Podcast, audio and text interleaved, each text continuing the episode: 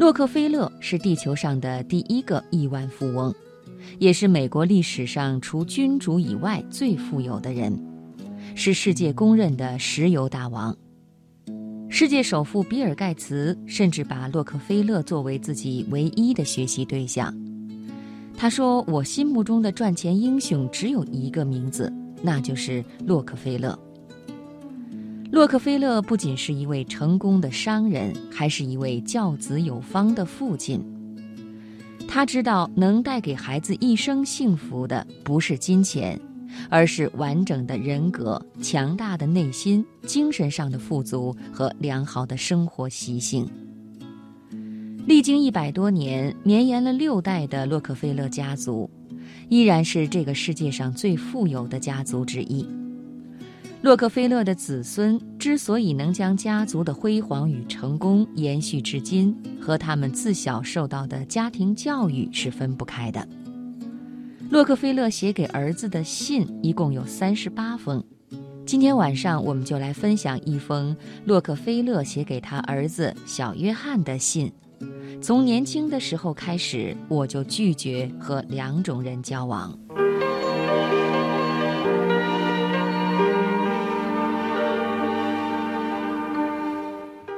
亲爱的约翰，我想你已经觉察到了，你的某些思想和观念正在发生着变化，因为你的那些朋友。我当然不反对你扩大社交圈，它可以增加你的生活情趣，扩展你的生活领域，甚至帮助你找到知己，或者帮你实现人生理想。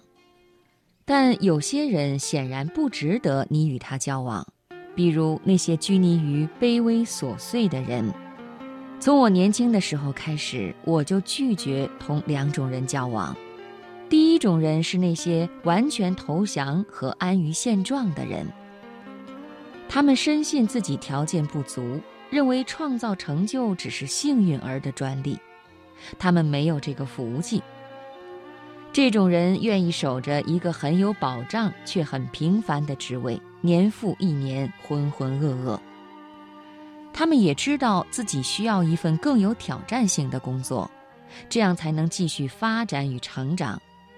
但就因为有无数的阻力，使他们深信自己不适合做大事。明智的人绝不会为命运坐下来哀嚎，但这种人只会哀叹命运不济，却从不欣赏自己。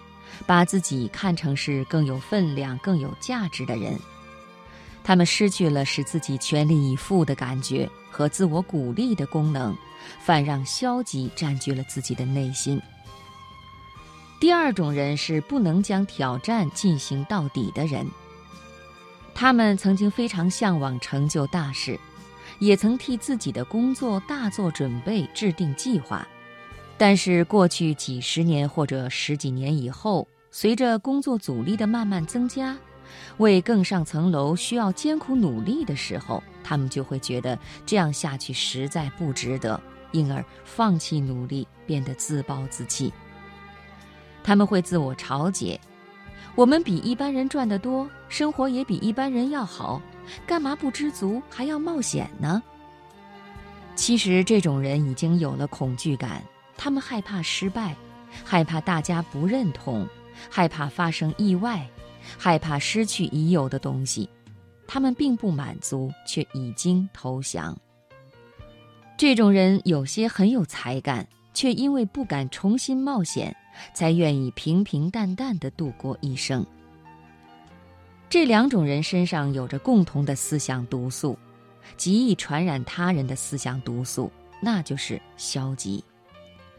我一直以为，一个人的个性与野心、目前的身份与地位，同与什么人交往有关。经常跟消极的人来往，自己也会变得消极；跟小人物交往过密，就会产生许多卑微的习惯。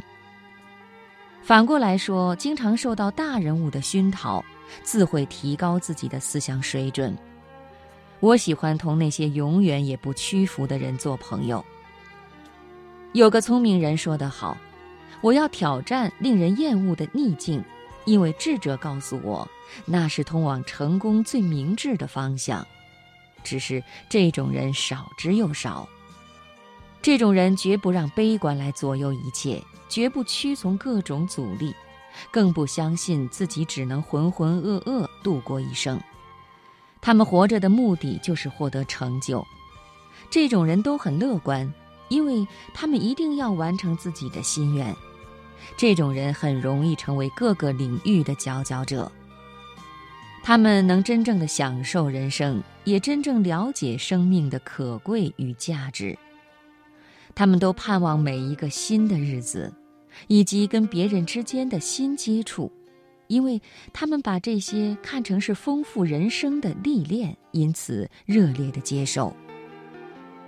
我相信人人都希望列入其中，因为只有这些人才能成功，也只有这些人才真正做事，并且能得到他们期盼的结果。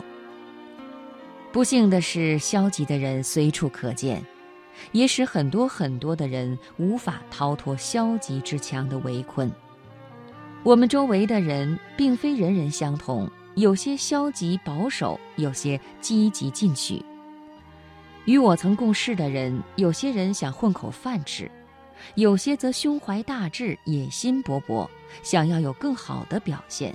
他们也了解，在成为大人物之前。必须先做个好的追随者。要有所成就，就要避免落入各式各样的陷阱或圈套。在任何一个地方，都有人自知不行，却硬要挡住你前进的路，阻止你更上层楼。有许多人因为力争上游而被人嘲笑，甚至被恐吓；还有些人非常嫉妒，看到你努力上进，力求表现。会想尽办法来捉弄你，甚至要你难堪。我们不能阻止他人成为那些无聊的消极分子，却可以不被那些消极人士影响，降低我们的思想水准。你要让他们自然溜过，就像水压背后的水一样自然划过。时时跟随思想积极前进的人，跟着他们一起成长，一起进步。你确实能够做到这一点，只要你的思想正常，一定可以办到。而且你最好要这样做。有些消极的人心肠很好，另外还有一些消极的人自己不知上进，还想把别人也拖下水。他们自己没有什么作为，所以想使别人也一事无成。记住，约翰，说你办不到的人都是无法成功的人。或者他个人的成就顶多普普通通而已，因此这种人的意见对你有害无益。你要多加防范那些说你办不到的人，只能把他们的警告看成证明你一定办得到的挑战。你还要特别防范消极的人破坏你迈向成功的计划，这种人随处可见。他们似乎专门破坏别人的进步与努力。千万要小心，要多多注意那些消极的人，千万不要让他们破坏你的计划，不要让那些思想消极、度量狭窄的人妨碍你的进步。那些幸灾乐祸、喜欢嫉妒的人，都想看你摔跤，不要给他们机会。当你有任何困难的时候，明智的做法是找一流的人来帮你。如果向一个失败者请教，就跟请求庸医治疗绝症一样可笑。你的前途很重要，千万不要从长舌妇那里征求意见，因为那种人一辈子都没有出息。你要重视你的环境，就像食物供应身体一样，精神活动也会滋润你的心理健康。要使你的环境为你的工作服务，而不是拖累你。不要让那些阻力，也就是专门扯你后腿的人，使你萎靡不振。让环境帮助你成功的方法，就是多接近积极的人，少同消极的人来往。每一件事情都要做得尽善尽美，你付不起贪小失大所累积的种种额外负担。爱你的父亲，一九零二年五月十一日。